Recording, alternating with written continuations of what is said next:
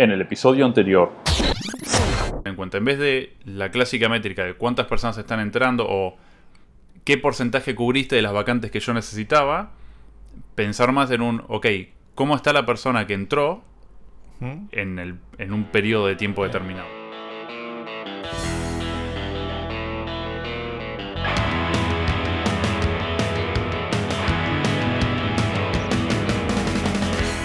Hola, bienvenidos al séptimo episodio del podcast de Ideas Ágiles. Mi nombre es Sergio. Yo soy Leonardo. Y en este episodio vamos a hablar del tema entrevistas laborales. O, como subtítulo, el primer eh, episodio tiene subtítulo. Por ahí lo hagamos más adelante. O por ahí no, depende de lo que pase después. ¿Cómo hacer una entrevista? Pero perfecto, sí, sí, dale. ¿Cómo hacer una entrevista? Sí. Lo que capaz es más interesante es saber que este, es este episodio es la continuación espiritual del episodio anterior, del episodio 6, que fue de búsquedas laborales, donde habíamos prometido hacer avanzar sobre este tema y ver sobre cómo se hacía una entrevista o qué formas hay de hacer entrevistas. Este episodio es ese. Cumplimos la promesa. Prometimos y cumplimos. Sí, sello de cumplido. Sello de cumplido. Lo hacemos rápido para no olvidarnos porque si no en otro... Sí, no sale. Nos hubiésemos olvidado. Totalmente. Y bueno, entonces como para empezar con, este episodio, que eh, el tema de entrevistas laborales, sería la primera pregunta, ¿quién debería entrevistar? ¿Sí? Eh, y acá, bueno, hay, hay varios casos. Primero es que entreviste a una persona de recursos humanos. Sí, que es bastante común. Que sobre todo, aunque sea haga un primer, la primera entrevista o una primera approach, lo haga alguien de recursos humanos. Exactamente. exactamente. Eh, eh, la famosa entrevista psicotécnica podría ser. El psicotécnico, esa cosa nebulosa del psicotécnico. Donde se descubre si la persona es o no un asesino en serie. Básicamente. Yo, para mí es lo que me llegó. Creo que puede servir para otras cosas. Todavía no se la encontré la utilidad. Eh, algún día vamos a entrevistar a alguien que. Intentaremos entrevistar a alguien que nos explique. Que nos explique a ciencia cierta para si, si sirve, que creo que sirve, pues si lo hacen es porque debe tener un significado. ¿Y cuál es ese significado? Sí. Exactamente. Eh, bueno, pero después, más allá de la persona de recursos humanos. el recurso humano también a veces se encarga de hacer el técnico. Ah, acá tendría que venir una música de terror esa sí, sí, sí, una, cosa así. No, por el amor de Dios, no, no hagamos eso, no, llegamos a eso. Yo rehuyo del señor de recursos humanos con su leyendo, con su planilla, leyendo la pregunta técnica sin saber ni lo que pregunta ni lo que, ni lo que le van a responder. y peor es cuando se hace el que sabe porque tiene la No, totalmente. Evitemos la vergüenza del de recursos humanos haciendo entrevista técnica. Evitémosla, para todas las partes. Y, uno sabe que si va a una entrevista, si le está haciendo recursos humanos a entrevista, no, es como decir, estás pasando vergüenza. Otra cosa, evitemos también la hojita con las preguntas prehechas para el de recursos humanos. No, evitemos, eso, también. Evitemos eso. Bueno, y ante esto, que calculo en un momento se, se debía hacer, aparece me ha tocado ver el famoso rol de entrevistador, que es una persona que técnicamente sabe. Que muchas veces es el. A veces es el lugar donde va a trabajar eventualmente la persona. Que con suerte es del lugar en el cual va a trabajar con suerte es el lugar donde va a trabajar. Eh, a veces no, de hecho, a mí me tocó hacer entrevistas técnicas en las cuales me decían, no sabemos dónde va a entrevistar, pero... ¿Dónde va a entrar? No, perdón, ¿Dónde va a entrar? Sí sabemos que tiene que saber Java. Mm.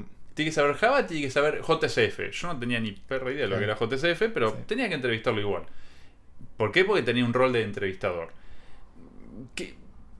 ¿Cuál es el beneficio? Para mí ninguno. Porque de hecho yo entrevisto a alguien que por ahí, para mí, bajo mi punto de vista, sirve, pero cuando entra el equipo resulta que... Sí, lo cual es curioso porque, claro, como te dicen así, no tiene que saber A, B y C. Y digo, lo único que buscamos de una persona cuando hacemos la entrevista es que sepa A, B y C. O sea, que tenga un conocimiento técnico en particular. No, de hecho, es una de las cosas que podemos llegar a buscar, pero podríamos sacrificar eh, el nivel de lo que conoce, si, si sirve dentro del equipo, si, si encaja dentro del equipo que estamos formando. Entonces, ¿qué, se busca? Pero me parece al momento de hacer una entrevista, ¿no? Quizás lo primero sería determinar qué busco. O sea, ¿por qué estoy entrevistando y qué es lo que busco? Porque si no sé qué es lo que busco, qué sé yo, capaz que ni entrevisté. Exactamente. Que busco no solo a nivel técnico, sino a nivel humano. Por eso, sí, ¿Qué sí, tipo de persona quiero que entre en el equipo? Totalmente. Quiero que entre alguien. Quiero que entre alguien que sepa solamente, que sepa y que quiera y que quiera y pueda transmitir lo que sabe el equipo, son dos roles totalmente distintos. Porque hay personas que saben mucho, pero no, no saben cómo transmitirlo.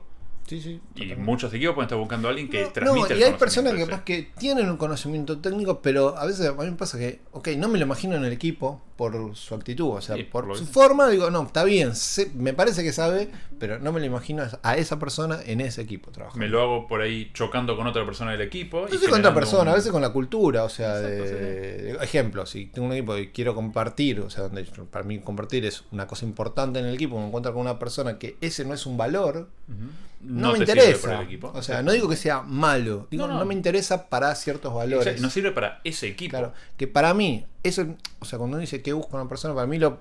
Y ahí viene la parte difícil, es primero qué valorás vos. Y eso habla de los valores del equipo. Es, decir eso, qué valoras vos y qué valora el equipo. Claro, y pero por eso habla, es una división estratégica. O sea, ¿cuál es la estrategia del equipo? ¿Cuáles son los valores del equipo? Las cosas que se valoran. Luego, si tiene esos valores, ok, avancemos con lo técnico además. Entonces, esta, este tipo de búsquedas, ¿puede hacerlo alguien de recursos humanos?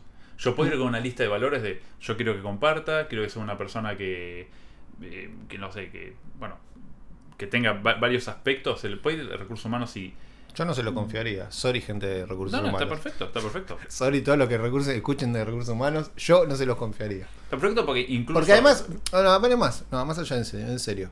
O sea, para mí las personas, y ahora posta, quien tiene que entrevistar o, la parte esencial de la entrevista de alguien que va a entrar tiene que ser alguien del lugar donde va a trabajar esa persona. Exacto. O sea, para mí eso es fundamental.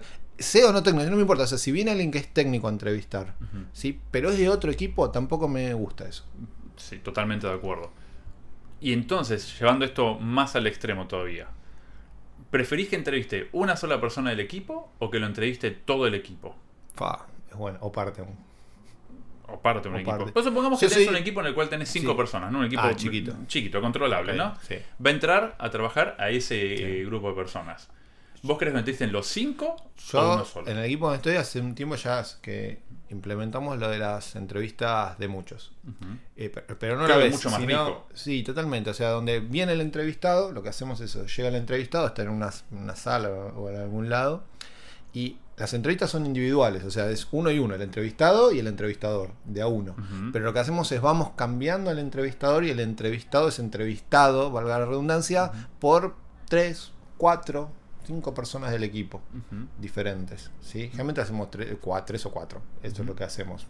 Personas cualquiera, a veces entrevisto yo y después entrevista tres más, cualquiera del equipo. O sea, a veces son chicos que son nuevos, eh, una mezcla, ¿no? De chicos que son nuevos, chicos que ya tienen más más tiempo y cada cual, o sea, todos pertenecen al equipo, con lo cual compartimos los valores, pero cada cual tiene su mirada. Exacto. Y su interpretación. Ahí es donde iba, es mucho más rico la evolución después, porque por ahí lo que vos no pudiste ver en la persona, otro sí lo pudo ver. Y suponete que haces una entrevista así. ¿Cómo después decidís? ¿Cómo se decide si la persona entra o no entra? Ok, muchas personas lo entrevistan, cada cual a su manera, quizás, con su técnica.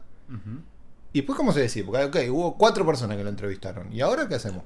Yo ahí tengo una regla que, bueno, eh, compartimos en ese, en ese sentido, pero es, todos tienen que estar de acuerdo con que la persona entre. Eh, esa es una forma. Y no importa el criterio bajo el cual eligió. Digo, o sea, si a todos nos gustó, entra. Si a él no le gustó, está perfecto, la persona no entra. Sí, eso por, unanimidad. Claro, unanimidad. Y, la, y la salvedad de que si alguien está en duda, sea un no. O sea, ante la duda es un no. si alguien dice no estoy seguro, ok, es un no, perfecto. ese es el criterio que yo también uso. O sea, que a veces lo que me cuesta, este criterio a veces es explicarlo a alguien de alguien que quiere que la gente entre, generalmente es un comercial o que, viste, preparale y le dijeron que no. A veces la verdad, muchas veces ni siquiera explico el mecanismo. Para evitarme eh, explicaciones después es, no, no, no funcionó, ya está, y lo hablo como que el equipo entero decidió que no, cuando a veces fue uno solo.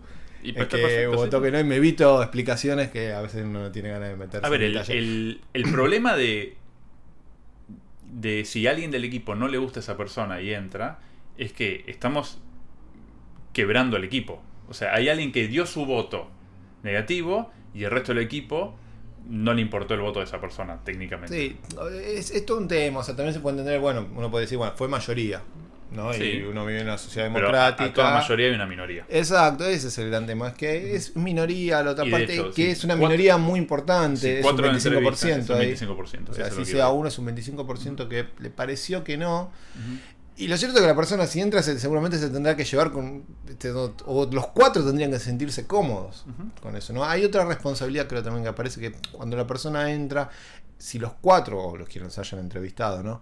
Le dieron el ok, es más factible que estén abiertos a incorporarla. Exacto. A esa persona, al nuevo ingresante, que es todo un tema que ingrese alguien nuevo al equipo, ¿no? A ver, que una persona entre a una. No voy a prometer, pero algún día podríamos hacer un podcast de ¿y cuando entró? exactamente. pero que una persona entre al equipo significa, eh, no en el 100% de los casos, pero en la mayoría es por ahí un mes que se invirtió en buscar a la persona, que haya pasado el, primer. Eh, el primer filtro que es recursos humanos haciendo la búsqueda, que haya pasado la primera entrevista que haya llegado a la entrevista técnica o la entrevista del equipo y después de ahí un tiempo de adaptación. O sea, estamos hablando que, que una nueva persona entre a un equipo son, por decir un número al aire, seis meses de adaptación. Es Sí, hasta, que, hasta que realmente la persona esté productiva en el equipo, sí, tranquilamente puede pasar ese tiempo. Muy costoso para una empresa una persona nueva. y si ponemos a la persona equivocada, es dinero que se pierde. Ahora, ¿cómo hacemos en la, en la entrevista? ¿no? Esto digo, ok, ¿qué busco? Busco que cumpla esto, busco que cumpla lo otro, busco que tenga estos valores, busco que además tenga cierto conocimiento técnico determinado, incluso aunque sea un junior. Uno busca que tenga cierta aspiración o, por el estilo. Eh, ¿cómo uno en la entrevista, ahora parece que estoy sentado frente a esa persona, cómo puedo validarlo? Este conocimiento o esto que busco. ¿Cómo sé, bueno, si esta persona parece tenerlo o no parece tenerlo? ¿Qué mecanismos tengo de validación? Ah, por ahí en un futuro existe la telequinesis o la, forma de, Telequinesis es mover no, cosas. bueno, eh, ¿cuál sería la de leer la mente? Bueno, esa leer, la mente, creo que vale como leer, leer la mente y, y, por ahí todo sea más fácil. Pero hoy en día sí, el, el problema es que necesito una encontrar una estructura, una forma para validar esto. Primero, lo, más importante, creo que para, una, para que una persona eh, empiece una entrevista es que se sienta tranquilo y cómodo. Sí. Ejemplo, que es una situación difícil. Exacto. Ejemplo muchas veces. claro. Cuatro personas van a entrevistar a, un, a una persona nueva, un potencial mm. nuevo integrante del equipo. No sería bueno si la persona entra y se encuentra con una mesa y de otro lado cuatro personas mirándolo. Sí, una suerte mesa examinadora. Exacto. Ahí ya estamos mal predisponiendo a la persona que está ingresando. Yo realmente lo que hago es, bueno, primero voy, trato de estar con la persona solamente, o sea, no, que no haya una mesa entrevistadora. Sí, generalmente, bueno, le algo de tomar, si quiere algo de tomar, un café o, algo. Sí, algo fresco, algo fresco, calor, ese calor, etcétera, etcétera. Le pregunto cómo está, cómo tuvo el día, cómo llegó, realmente si le costó mucho llegar a la oficina, si había mucho tránsito, si, si, estaba muy afuera de la calle, cómo estaba la calle. Trato de hablar por, por ese lado, ¿no? Y ahí, mientras me hablas, realmente yo, es, el que empiezo a hablar soy yo, en general, en, el caso, lo que yo elijo. Estoy contando más o menos cómo yo hago las entrevistas, no es la única forma. Y cuento un poco qué hago yo en el trabajo, cuál es mi rol en el equipo, eh, hace cuánto que estoy ahí, si algún, tenemos algún proyecto. Realmente me mando hablando un buen rato, sí. O sea, que me conozca un poco qué cosas me gustan, cuento, más allá del trabajo incluso a veces. eso es bueno. Eh, es bueno porque incluso si, si la otra persona le gusta algo de eso, se puede Exacto, o sea, tal cual busco eso, de salir por ese lado. Y eventualmente, ¿sí? Ahí a la, a la persona le pregunto, o sea, generalmente lo escuelgo ahí con, ¿y a vos qué te gusta? ¿sí? O sea, como se llama la persona, y vos, eh, Ricardito, ¿qué, te gusta hacer? Generalmente el primer indicio ahí, bueno, yo empecé, a, mí me gusta desarrollar, y le digo, no, no, no, sí. acá, acá, de vuelta, un fin, de, ¿qué, te gusta hacer? O sea, de vos, no digo, olvídate, no me, no me respondas lo que crees que quiero escuchar. ¿sí? ¿Qué te gusta hacer? Y ahí tenés algún proyecto, ¿qué haces? Un fin de, y dice, bueno, me gusta escuchar música, y me empiezo a hablar por ese lado. Si me dice música me gusta, uy, ¿qué banda te gusta escuchar? ¿Qué sé yo? Y me mando por ahí. Es mucho mejor porque cuando llegamos a por ahí la parte más técnica, la persona ya está mucho mejor predispuesta para hablar de esto. Porque ya habló de otros temas, ya se sacó la...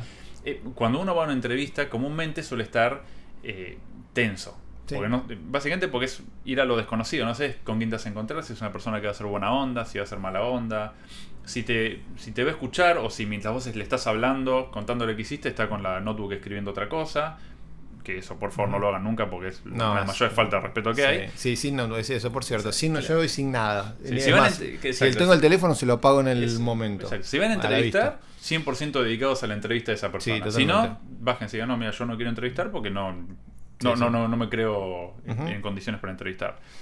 Eh, pero sí, para romper el hilo sirve mucho así hablar de, de los hobbies. Eh, es un, buen inicio. Pero ok, ya rompimos el hilo. La persona eh, ya, ya se, se, relajó, ya la, notamos menos tensa, ya no tiene los brazos cruzados, ya, ya está más, se está riendo y más. Llega el momento en el cual bueno, tenemos que validar que la persona esta tenga lo que nosotros Yo generalmente ahí empiezo por otro, mientras está hablando así, lo que hago, por ejemplo, tiro mientras me está contando eso, lo de, che, y bueno, ¿y cómo llegaste de acá? Esta es una, por ejemplo, la voy variando, pero una que hago bastante se ve ¿y cómo llegaste de acá? Me, dice, bueno, a veces me dicen, por ejemplo, no sé, por un conocido, ¿no? Pero ¿cómo llegaste acá físicamente? Digo, ¿qué te tomaste algo? ¿Viniste en auto? Me dice, no sé, no, sí, vino en el vine en el colectivo. Uy, ¿cuál te tomaste? No sé, el 92. Ok, qué bueno. Che, y de así de curiosidad, ¿cuántos colectivos te parece que hay en la ciudad en este momento? Y ahí se, es el freeze. Eh, ¿eh? No, eso, ¿cuánto te parece colectivo? ¿Te parece que lo sé? Y voy por una pregunta que es más lógica que técnica, pero la trato de enganchar con lo, como viene la charla. O sea, no hacer un quiebre de vos, acabó el romper el hielo, eh, empieza. Es todo como parte de lo mismo. Trato de que sea parte de lo mismo. Exacto. Y encaro por una pregunta lógica, no, no, empiezo con lo técnico. Ahí lo que estás validando es la capacidad de análisis que tiene la persona. claro, una pregunta de ese estilo. una pregunta de este estilo, o sea, ¿cuántos litros de nafta se venden por día? Son preguntas que, ciudad? cómo analiza, no, no tiene una respuesta. Claro, o sea, o la tienen. Certera, pero yo no, la, sé. Yo tampoco. A veces le invento la pregunta en el momento, o sea, no la sé.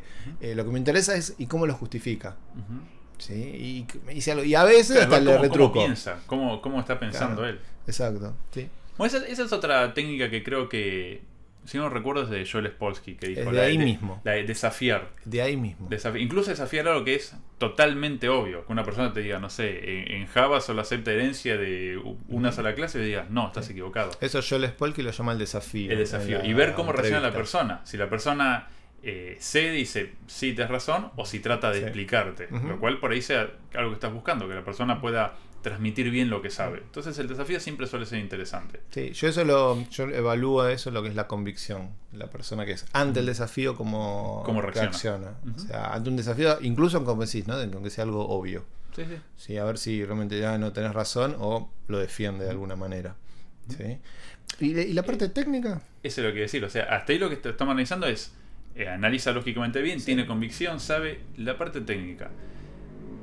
Yo comente suelo siempre meter alguna que otra pregunta técnica, eh, preguntas de base por ahí. en realidad no solo, no solo arrancar, si, la persona no es junior, no solo arrancar con preguntas muy básicas, como para, para testearlo un poco, para ver hasta dónde llega. Si veo que la persona no cumple mis expectativas, empiezo a bajar a preguntas más básicas. Y si no, bueno, eh, puedo terminar delirando de, temas. De hecho, eso es lindo encontrarse con una persona que sabe técnicamente porque empiezas a hablar de otras cosas, de hecho, siempre. Yo igual con la parte técnica tengo ese tema de que, ok, me pongo a hablar, me gusta, o sea, ponerme a hablar y empezar a, a, divagar cuando da, a veces como sí, muy junior, a veces no da y se da más, capaz más para conocer cómo piensa de lo técnico, o sea, qué, qué, razonamiento tiene frente a un problema. Y si es más junior, por ahí busco eh, guiarlo por la pregunta. Es una pregunta mucho más guiada a la respuesta de quiero Claro, y veo que vamos lo razona más que la respuesta puntual que me pueda dar, ¿no? Pero algo, por ejemplo, que nosotros aplicamos que nos funciona bastante bien, que para mí igual la técnica te puede responder bien lo técnico y después ser un queso programando. Obvio. Hay muchas personas que saben la teoría, que saben la teoría, pero al momento de implementarla. no me pasó a decir, pues yo no te puedo creer que pasé la tele, las preguntas técnicas las respondía bien, o sea, y con criterio y de repente lo ves y no puede tirar dos líneas juntas. Exactamente, sí. Eh, es que pasar una, una entrevista técnica, netamente técnica, es leer un par de libros. Claro, y hasta te diría que de memoria. Por eso, ponemos una cosa que lo que pasa es que es difícil implementar, está bueno de él si puede hacer algo. Exactamente. de alguna forma y verlo hacer, ¿no? Por ejemplo, una que yo implemento, pero funciona más como junior que como, que como que con senior, porque los seniors realmente trabajan.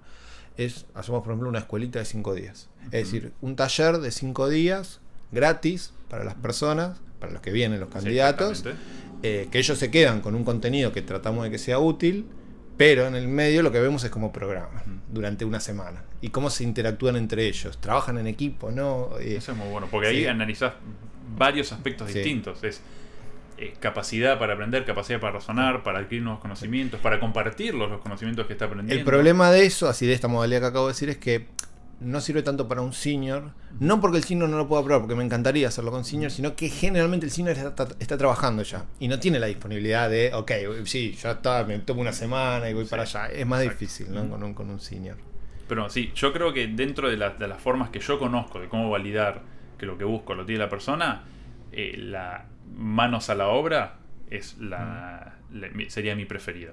Claro. O sea, verlo ahí, verlo escribiendo, escribiendo código. Yo lo que tengo a veces son casos de entrevistas remotas Y lo que vamos a hacer ahí es usar un escritorio compartido para hacerlo. Pero me gustaría eso, tenerlo en una computadora al lado. Sí. Y a mí me gustaría verlo, y verlo, y me gustaría verlo también, verlo con otras personas. Sí, sí. O sea, no solo programando, sino, ¿y cómo reaccionas con otro? ¿Cómo estás con otro? Hoy justo hablaba pero de, este tema y de otra cosa que está interesante valorar sobre, sobre el aspecto técnico es preguntarle, ¿tenés algún otro proyecto hoy vivo que sea tuyo y no de otra persona? O sea, y que no, no me digas, sí, no, yo hice por el portfolio de esta empresa. No, no, tuyo. ¿Tenés algo dando vueltas?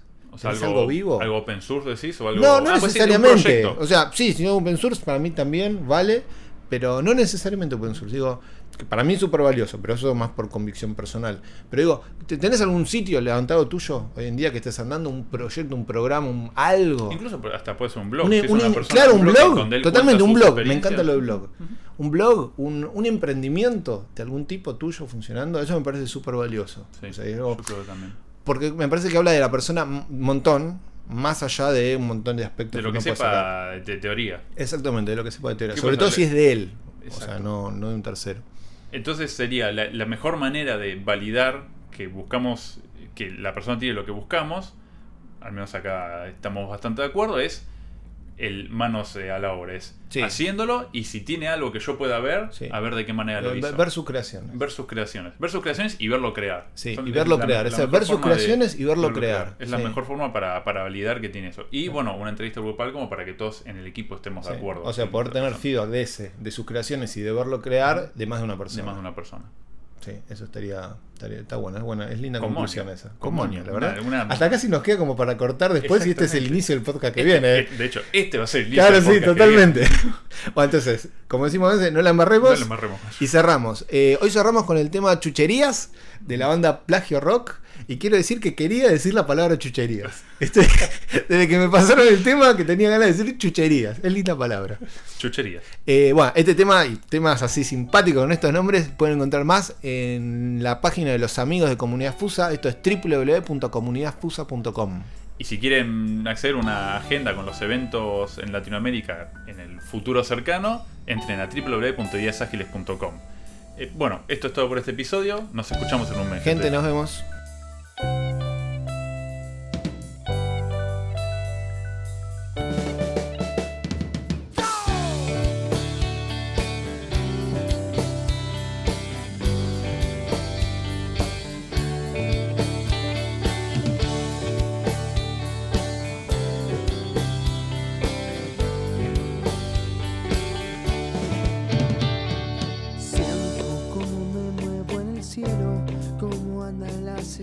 que hace tiempo que no veo.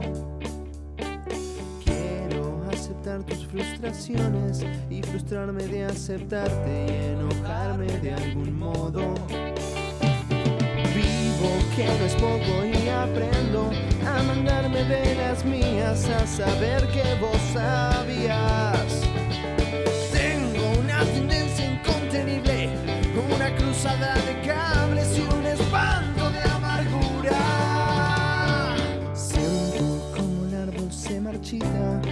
se caían las hojas de a montones en la calle. Quiero una década en cien años, una época silvestre y comer de la basura. Vivo con la lágrima bendita, con una Virgen María y un rosario entre las piernas. Tengo que salir a abastecerme y comprarme chucherías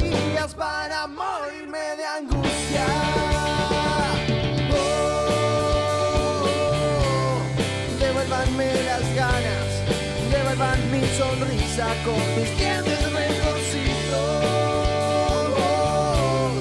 Enciérrenme en el fondo y pónganme paredes de piso acolchonado. Y guárdense la gloria, devuelvan lo que es mío que si no voy a matarlos. Ya te tengo, ya me viste, ahora no te queda